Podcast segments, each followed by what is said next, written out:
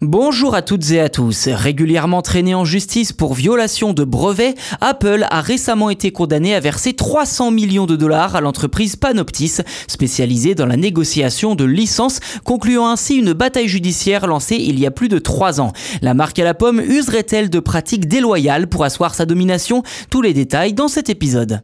300 millions de dollars. C'est donc la somme qu'Apple devra verser à Panoptis pour violation de brevet. Ceci dit, l'addition aurait pu être encore plus salée puisqu'à l'issue du nouveau procès dans cette affaire, les juges texans en charge du dossier ont décidé d'abaisser cette amende de 200 millions de dollars, passant donc de 500 millions, hein, l'amende initiale, à 300 millions. Une réduction qui n'a pas soulagé Apple pour autant, la société estimant que Panoptis n'avait pas apporté de preuves convaincantes, réclamant ensuite un troisième procès qui n'aura pas lieu car refusé par les juges. Pour rappel, Panoptis reprochait aux fabricants de l'iPhone de ne pas vouloir payer des commissions pour l'usage de certaines technologies liées notamment à la 4G LTE dans ses appareils. Et selon des sites d'information juridique, Apple aurait même tenté de faire valoir que les brevets étaient invalides, ce qui n'a visiblement pas convaincu le jury. D'ailleurs, ce n'est pas la première fois qu'Apple est condamné dans ce genre d'affaires. Au Royaume-Uni, la marque à la pomme se bat contre Optis, la société mère de Panoptis, cette dernière réclamant 7 milliards de dollars de droits de licence à Apple. Par ailleurs, certaines sources proches de cette affaire précise assurent qu'il est possible que les juges décident purement et simplement d'interdire la vente de l'iPhone au Royaume-Uni. Et face à cela, Apple a menacé carrément de quitter le territoire britannique, privant ainsi toute une population de ses produits, smartphones comme tablettes, ordinateurs ou encore etc. Autre affaire plus concrète à mettre au compte d'Apple, la société fondée par Steve Jobs avait également été condamnée en janvier 2020 à verser 837 millions de dollars à Caltech, le California Institute of Technology, pour violation de quatre brevets portant sur la technologie Wi-Fi et la transmission accélérée des données.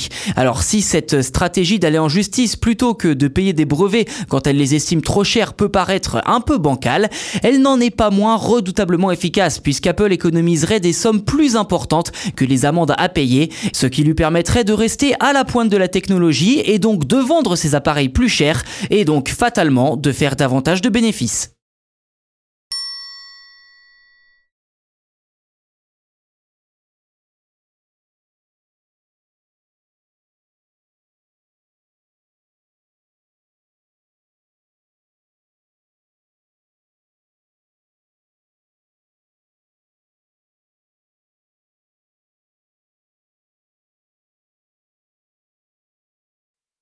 Bonjour à toutes et à tous. Saviez-vous que le port spatial de l'Europe, installé à Kourou en Guyane, alors déjà rien que cette information, si vous ne la connaissez pas, ça peut vous dérouter, puisqu'effectivement le port spatial de l'Europe est installé près du Brésil.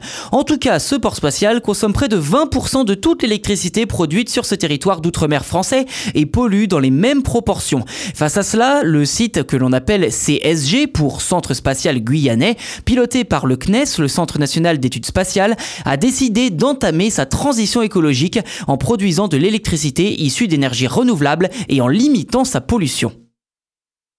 L'ennemi numéro un du CSG n'est autre que l'humidité. C'est donc pour cela qu'a été installé un puissant système de climatisation, sans quoi le climat tropical guyanais risquerait d'endommager les bâtiments industriels, le matériel pyrotechnique ou encore des satellites à plusieurs millions d'euros. Problème, cette climatisation consomme énormément d'électricité.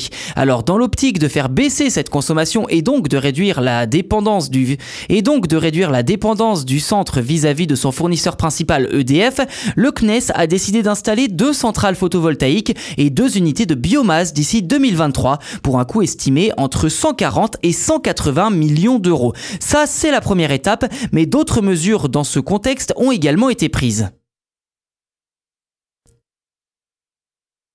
Avec ce souhait d'économiser de l'électricité, le futur lanceur Ariane 6 sera désormais assemblé en position horizontale dans une infrastructure ne mesurant que 20 mètres de haut. Une sacrée différence de climatisation donc comparée à Ariane 5 qui était assemblé dans un bâtiment de 110 mètres de plafond, soit 90 de plus que le futur bâtiment. La seconde phase de transition concernera aussi la production d'hydrogène et de méthane dans les et de méthane dans les moteurs de fusée. L'hydrogène sera réservé aux lanceurs lourds type Ariane quand le méthane sera utilisé pour les lanceurs réutilisables de type Callisto. Côté pollution, des ruches d'abeilles ont également été installées aux abords de certains sites depuis 2017. Les abeilles prélevées sont, je cite, passées au microscope électronique, ce qui est plus précis et moins cher que des capteurs traditionnels pour savoir exactement, pour savoir exactement quelles particules sont en suspension et dans quelle zone. Fin de citation. Si le centre spatial part de zéro, sa directrice Marianne Claire souhaite atteindre 90% d'énergie renouvelable d'ici 2025.